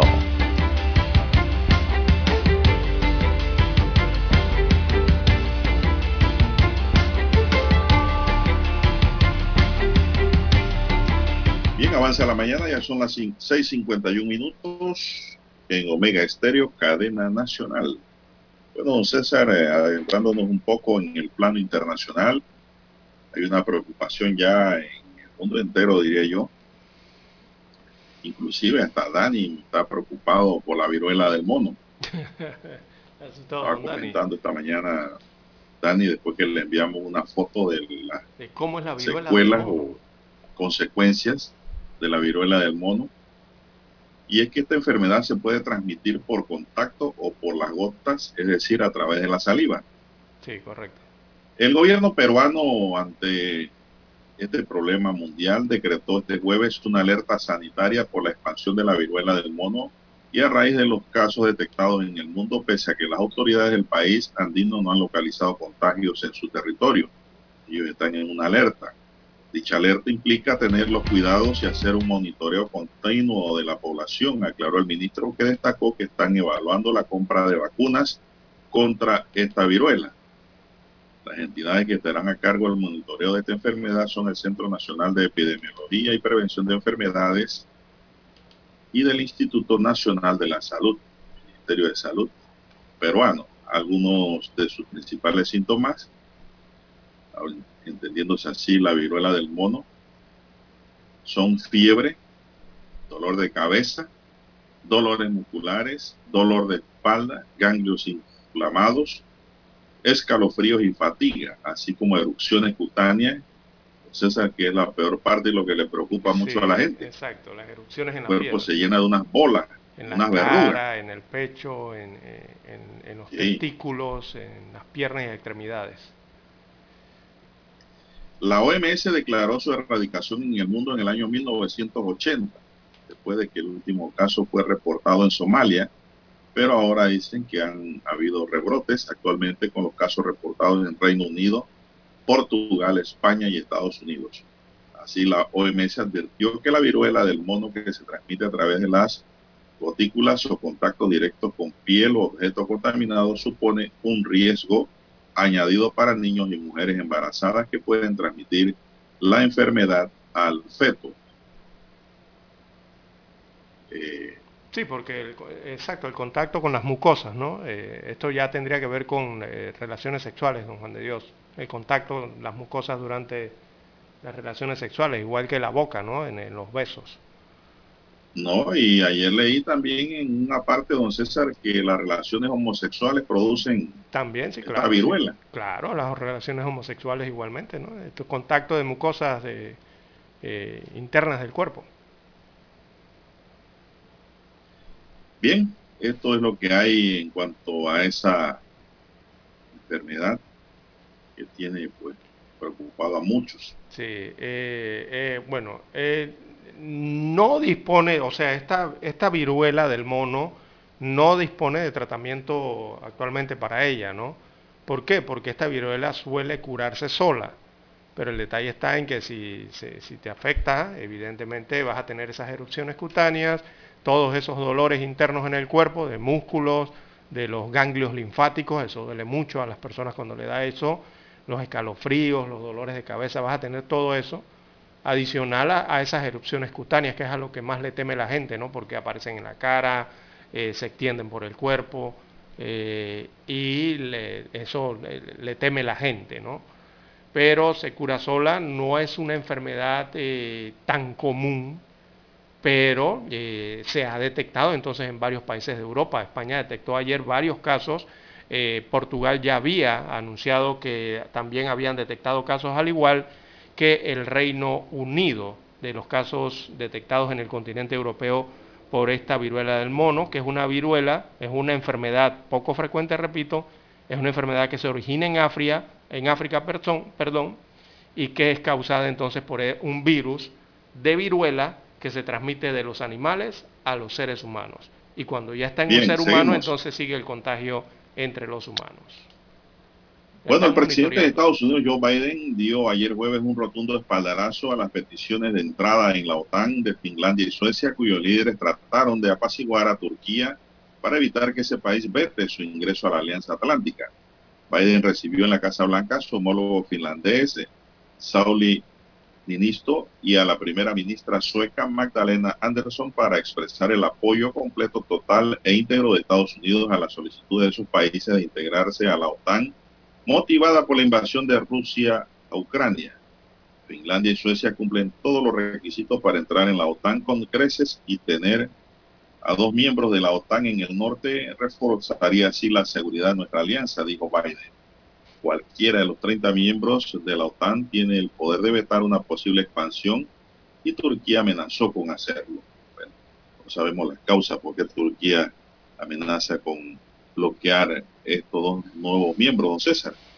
Bueno, la geopolítica, don Juan de Dios, esa es la, otra guerra que hay, ¿no? Eh, diplomática y en las mesas eh, de los organismos que forman parte de la geopolítica a nivel mundial. Eh, también, ya que habla de Joe Biden, él llegó a Corea del Sur y ha llegado bajo la sombra de, una posible prueba nuclear de Pyongyang. Cuando hablamos de Pyongyang estamos hablando de Corea del Norte. Recordemos que ahí están las dos Coreas, ¿no? Él ha llegado a la Corea del Sur, pero cerquita está la Corea del Norte. Así que el presidente estadounidense también viajará a Japón, pero no irá entonces a la frontera fortificada, ¿no? conocida como DMC, o, em, la DMZ, entre las dos Coreas. Eh, allá ha ido a reforzar vínculos con los coreanos en materia de seguridad. Recordemos que también hay otra guerra geopolítica por el Pacífico. y todos todo, estos son campos, eh, ¿verdad? En los que, bueno, los países se disputan el poderío. Así ocurre en el mundo. Bueno, Canadá, don César, anunció ayer que prohibirá la instalación de equipos 5G de las empresas chinas Huawei y ZT en sus redes de telecomunicaciones y dijo que la medida permitirá salvaguardar las infraestructuras del país. La decisión supone que las compañías telefónicas que ya han instalado equipos 5G de Huawei y ZT en Canadá tendrán un tendrán que retirarlo ahora. Además, el gobierno canadiense dijo que no compensará a las empresas afectadas. El anuncio de la prohibición de los equipos de Huawei y de la ZT fue realizado por los ministros de Seguridad Pública Marco Mendoncino e Innovación François Philippe Champagne. Eh, Champagne, que anteriormente fue ministro de Asuntos Exteriores, declaró que la decisión había sido tomada tras escuchar a los servicios de inteligencia del país y a los más cercanos aliados de Canadá, y recomiendan no aceptar eso. Desde hace años Canadá ha estado valorando prohibir la instalación en el país de equipos 5G.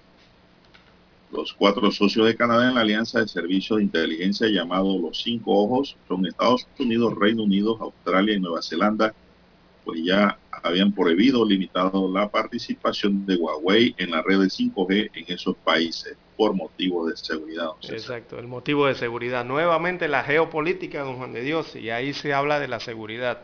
¿Y por qué está ocurriendo eso?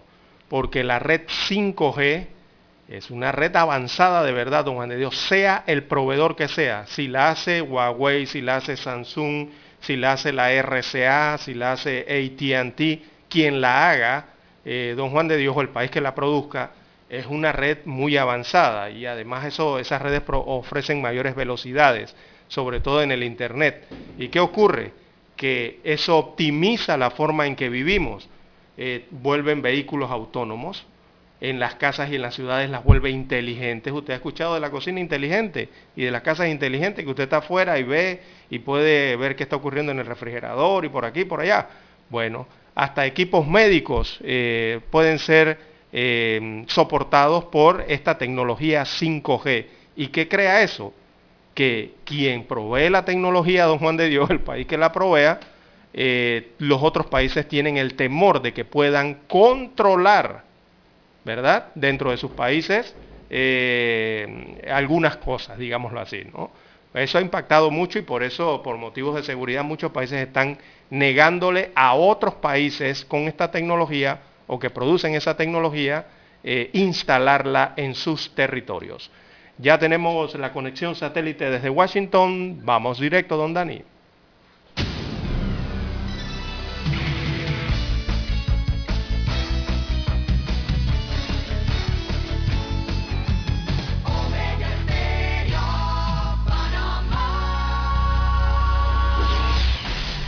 El satélite indica que es momento de nuestra conexión. Desde Washington vía satélite y para Omega Estéreo Panamá, buenos días América.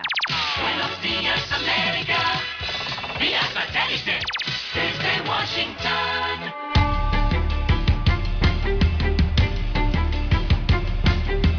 Desde Washington les informa Henry Llanos.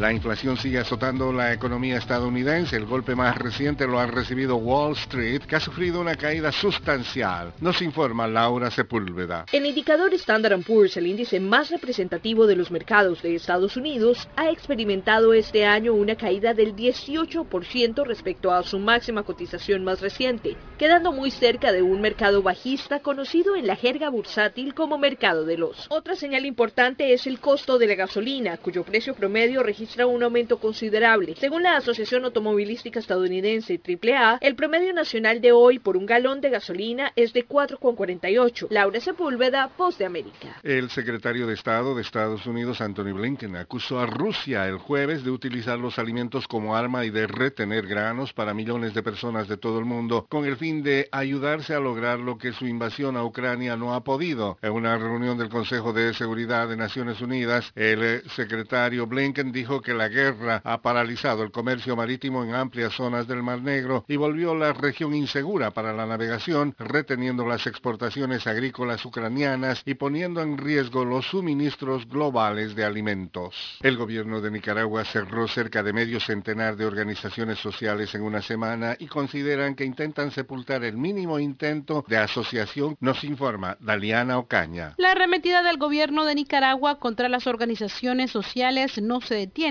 impactando el trabajo municipal, ambiental, humanitario y social que realizan en el país. Esta semana la Asamblea Nacional de Nicaragua canceló la personería jurídica de 44 organizaciones no gubernamentales. La justificación señalada en los textos es la misma que utilizó desde el principio. Las organizaciones sociales incumplieron la ley. El gobierno anuló organizaciones de la sociedad civil desde 2018 a la fecha entre asociaciones, fundaciones, instituciones, centros y organismos. Corea del Norte dijo hoy viernes que cerca del 10% de sus 26 millones de habitantes han enfermado y 65 personas fallecieron en su primer brote de COVID-19, pero los expertos cuestionan la validez de la cifra de decesos. Corea del Norte explicó que una fiebre no identificada se ha expandido de forma explosiva por el país desde finales de abril. El grupo de asesores de los Centros para el Control y la Prevención de Enfermedades, CDC de Estados Unidos, votó este jueves a favor de recomendar las dosis de refuerzo de la vacuna COVID-19 para los niños de 5 a 11 años, al menos cinco meses después de haber completado su curso de vacunación primaria.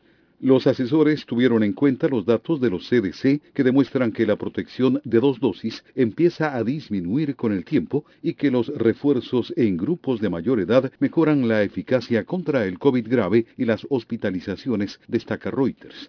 La directora de los CDC, Rochelle Walensky, todavía tiene que aprobar la recomendación del comité, pero en la reunión señaló que probablemente apoyaría las vacunas adicionales. Sabemos que la inmunidad disminuye con el tiempo y tenemos que hacer todo lo posible para proteger a los más vulnerables, dijo la doctora Walensky. Es importante que nos anticipemos a dónde se mueve esta pandemia y despleguemos las herramientas que tenemos donde tendrán el mayor impacto, agregó. La vacuna aún no está autorizada para niños menores de 5 años.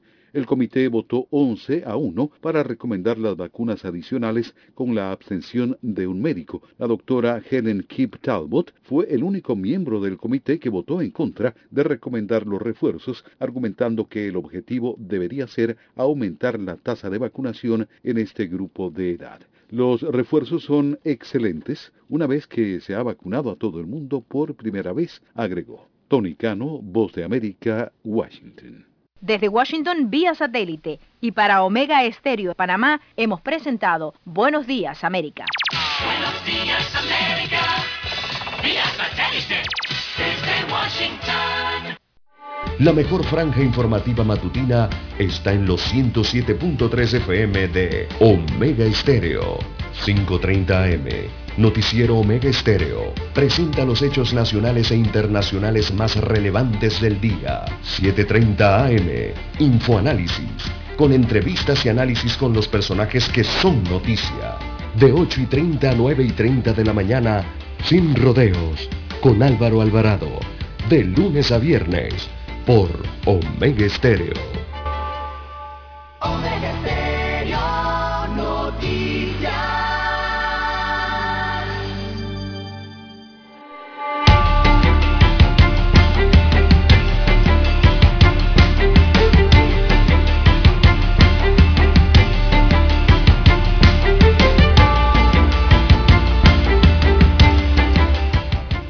Avanzamos, son las 7, 7 minutos, 7 segundos. Señoras y señores, en su noticiero Mega Estéreo, el primero con las últimas, un noticiero diferente para gente pensante, gente inteligente. Mi línea directa de comunicación es el WhatsApp, doble seis catorce catorce cuarenta y cinco. Entonces, Lara está en redes sociales a través de su cuenta especial. ¿Cuál es esa cuenta, don César?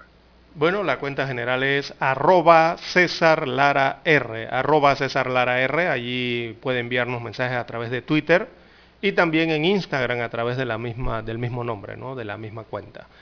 Eh, viendo Juan de Dios, las 7, 7 minutos de la mañana en todo el territorio nacional. Bueno, el presidente de la Cámara Marítima de Panamá, que es de nombre Enrique Clement, eh, destacó que el tema de los constantes accidentes de derrames en las costas panameñas es una situación que hasta el momento la Autoridad Marítima de Panamá no ha podido esclarecer, sino que al contrario la actuación de esta institución deja más dudas y preguntas, según señaló el presidente de la Cámara Marítima de Panamá. Así que en la actual administración de la AMP, los derrames de hidrocarburos en las costas panameñas han ido en aumento, dejando muchos cuestionamientos y denuncias legales que eh, señalan irregularidades, según dijo Clemán en sus declaraciones que dio durante una junta directiva de la Cámara Marítima de Panamá, donde presentó su postulación para reelegirse en la presidencia de ese eh, gremio. Así que les preocupa entonces en este sentido lo que está ocurriendo eh, con derrames de hidrocarburos en aguas panameñas y en, la costa, y en las costas eh, panameñas. Ese es un tema ambiental importante también que hay que tratar y hay que cuidar, ¿verdad? por parte de la Autoridad Marítima de Panamá y también las empresas que se dedican al manejo de estos hidrocarburos eh, cerca de las costas eh, panameñas.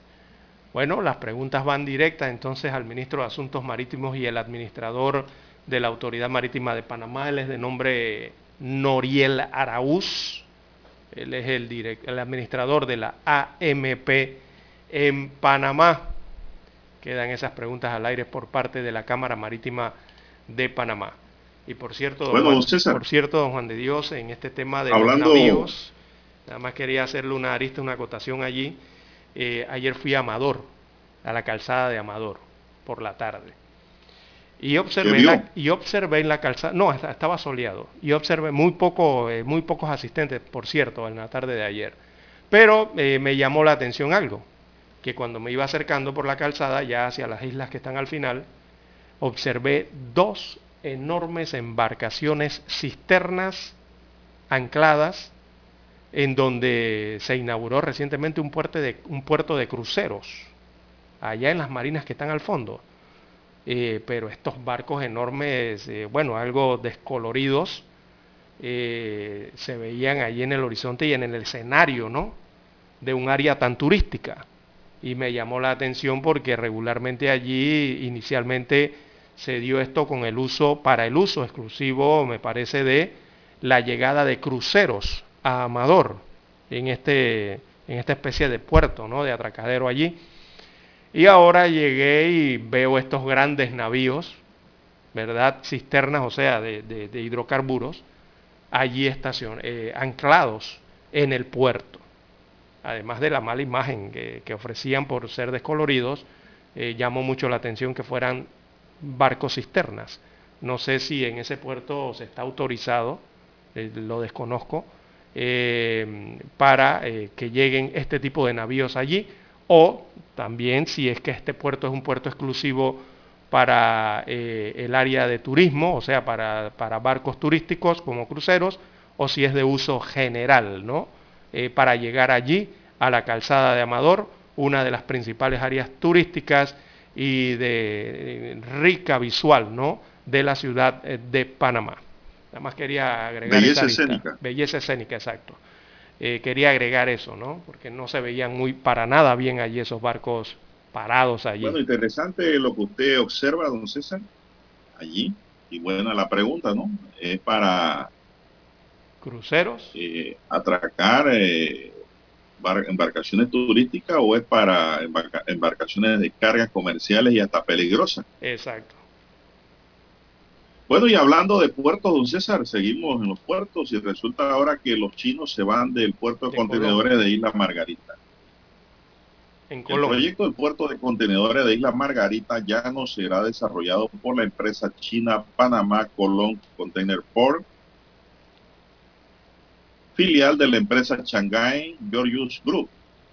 La Autoridad Marítima de Panamá habría cancelado por incumplimiento el contrato que desarrollaba la empresa china y se lo otorgó a las empresas Nortac Management Group y la línea naviera Mediterranean Shipping Company.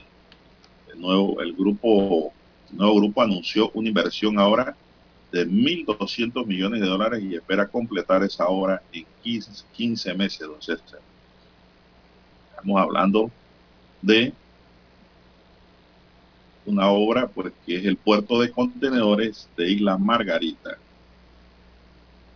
Son las 7:13 minutos, don Dani. Vamos a hacer la última pausa para entrar en la recta final de su noticiero Omega Estéreo, el primero con las últimas.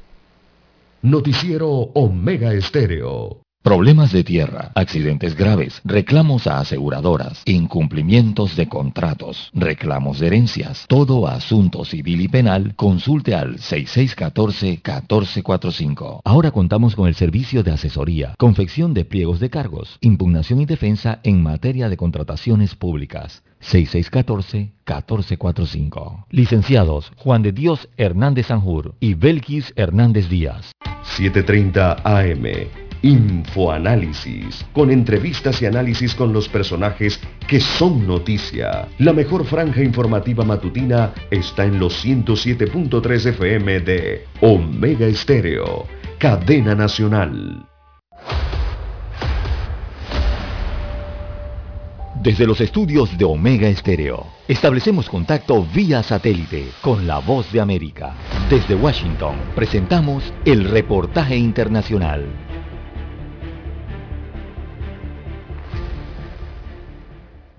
Autoridades colombianas en coordinación con sus pares de Estados Unidos y Paraguay avanzan en las pesquisas para hallar los nexos de las bandas de narcotráfico con el crimen del fiscal paraguayo Marcelo Pecci. En medio de estas operaciones, 17 narcotraficantes que tienen solicitud de extradición fueron capturados y dentro de este grupo está Diego Mauricio Blanco, presunto piloto del Clan Rocha, una de las organizaciones narcotraficantes más grandes de Brasil, la cual justamente estaba siendo investigada por el asesinado fiscal Pecci, según el director de la Policía de Colombia, general Jorge Luis Vargas. Dentro de estas organizaciones, de las cuales fueron capturadas, hay delincuentes que pertenecían a los Brunos de Perú, al clan Rocha de Brasil. De los delincuentes capturados dentro de ese clan, tenemos evidencia y lo que nos ha dicho Interpol es que lavarían dineros con Paraguay. Estamos verificando los alcances de ese lavado el alto oficial colombiano señaló que entre los capturados hay 12 colombianos, dos venezolanos, un italiano, un dominicano, un holandés y un albanés, todos vinculados a redes de tráfico de cocaína. Estas personas capturadas son solicitadas por Italia, Perú, España, Bélgica, Portugal, República Dominicana, Brasil, Panamá y Argentina por delitos relacionados con coordinar, recibir, entregar, almacenar cocaína. Entre tanto, las autoridades colombianas mantienen una millonaria recompensa por información sobre los autores del crimen del fiscal paraguayo Marcelo Pecci, homicidio que según el director de la policía obedeció a un sistema de crimen organizado transnacional con una alta planificación e inversión de recursos. Manuel Arias Naranjo, Voz de América, Colombia. Escucharon vía satélite desde Washington el reportaje internacional. Para anunciarse en Omega Estéreo, marque el 269-2237. Con mucho gusto le brindaremos una atención profesional y personalizada. Su publicidad en Omega Estéreo. La escucharán de costa a costa y frontera a frontera. Contáctenos 269-2237. Gracias. ¿Qué tal amigos? Les saluda Álvaro Alvarado. Quiero invitarlos para que me acompañen en mi nueva casa, Omega Estéreo, donde estaremos hablando sin rodeos de los temas que interesan a Panamá. De lunes a viernes, de 8 y 30 a 9 y 30 de la mañana. Sin rodeos, con Álvaro Alvarado, por Omega Estéreo. Noticiero Omega Estéreo.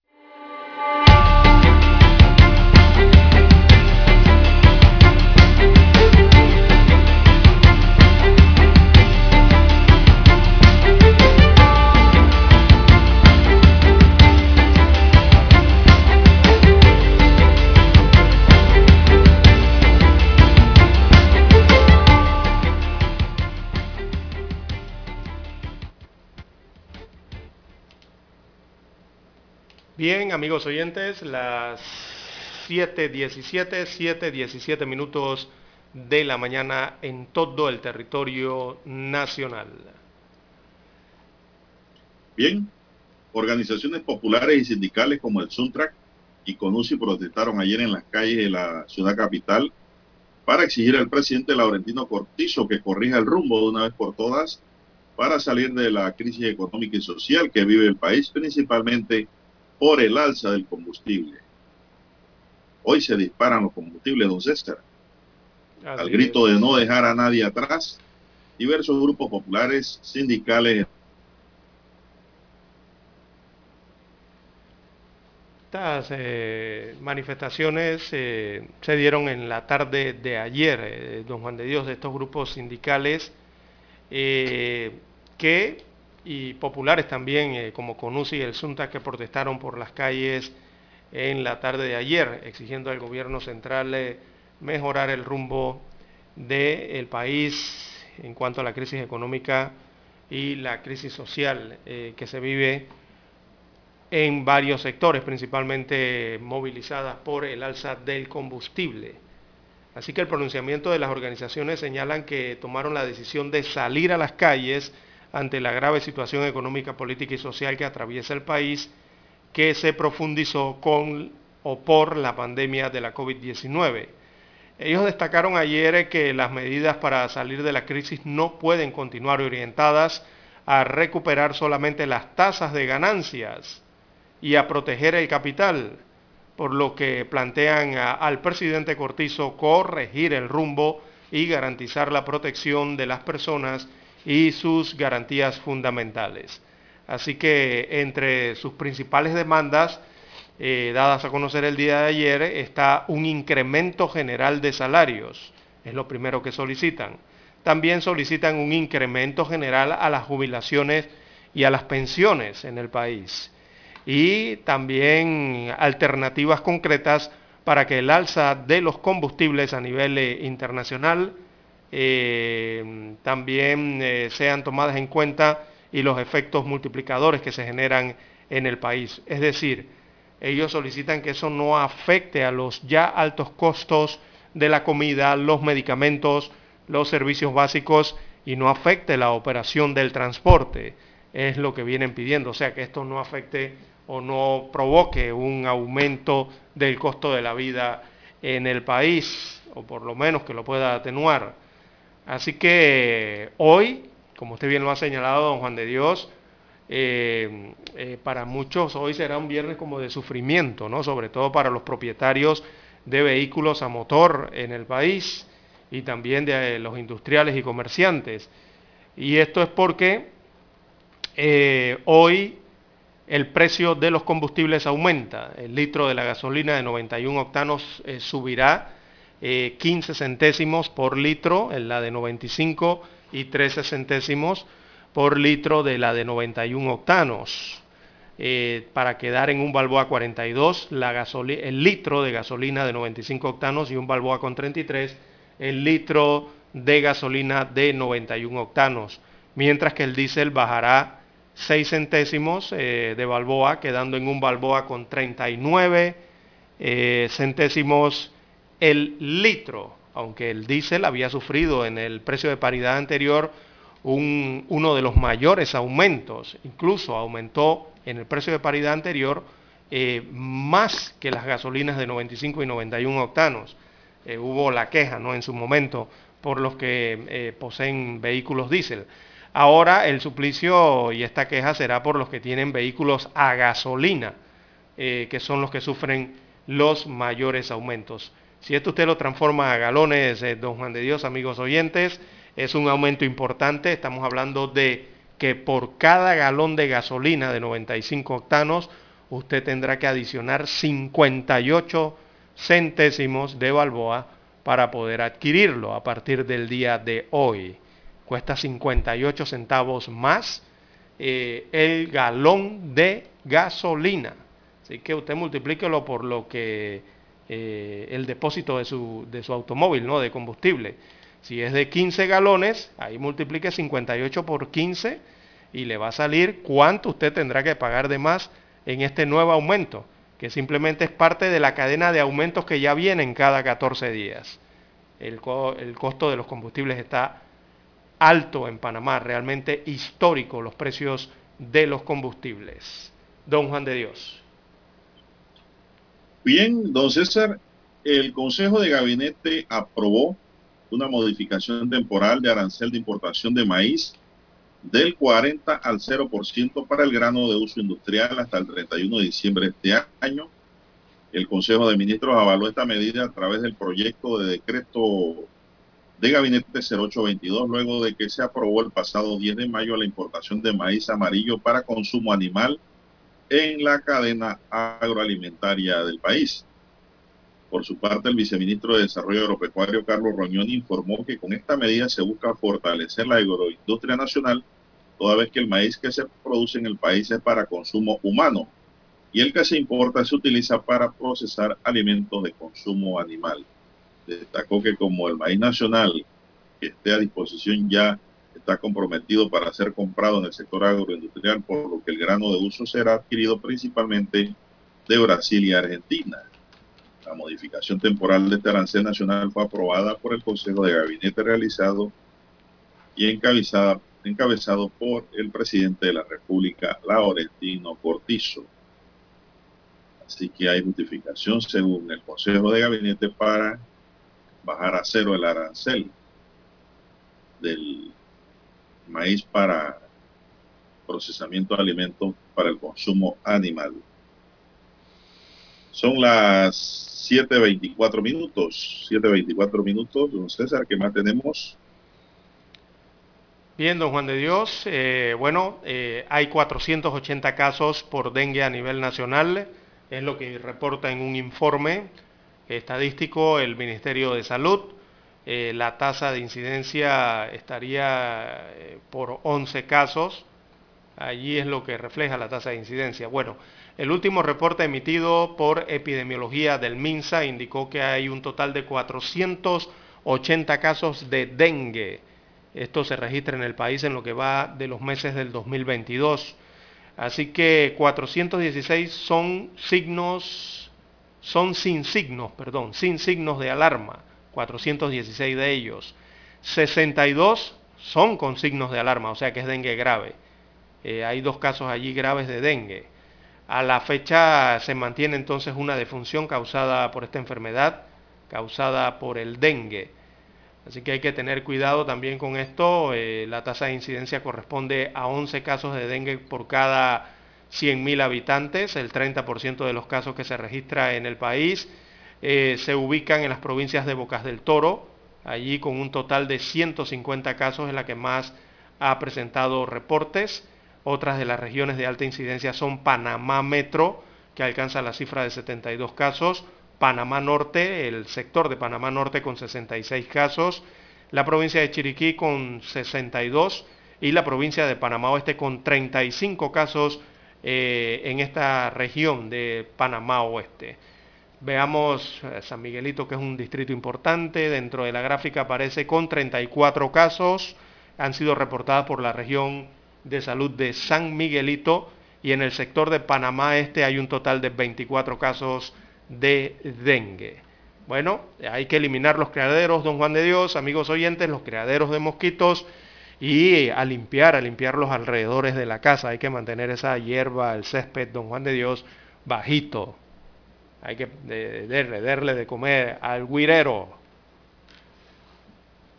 Bueno, así es. Hay que limpiar. Bueno, don César, ayer vi a los muchachos del SNEM ya fumigando por allí, por el área donde vivo, con su carro y su bomba. Sus. Sí, como no, su bomba de fumigación lo que no veo son los que andan por tierra, don César, haciendo las inspecciones. Yo creo que esos son los que necesitan los equipos para combatir todo tipo de vector. bueno, se nos acabó el tiempo, don César. Daniel Arauz nos acompañó en el tablero de controles en la mesa informativa. Les acompañamos. César Lara. Y Juan de Dios Hernández Sanjur. Señoras y señores, gracias por su atención. Sigan escuchando Mega Estéreo porque ya viene Infoanálisis.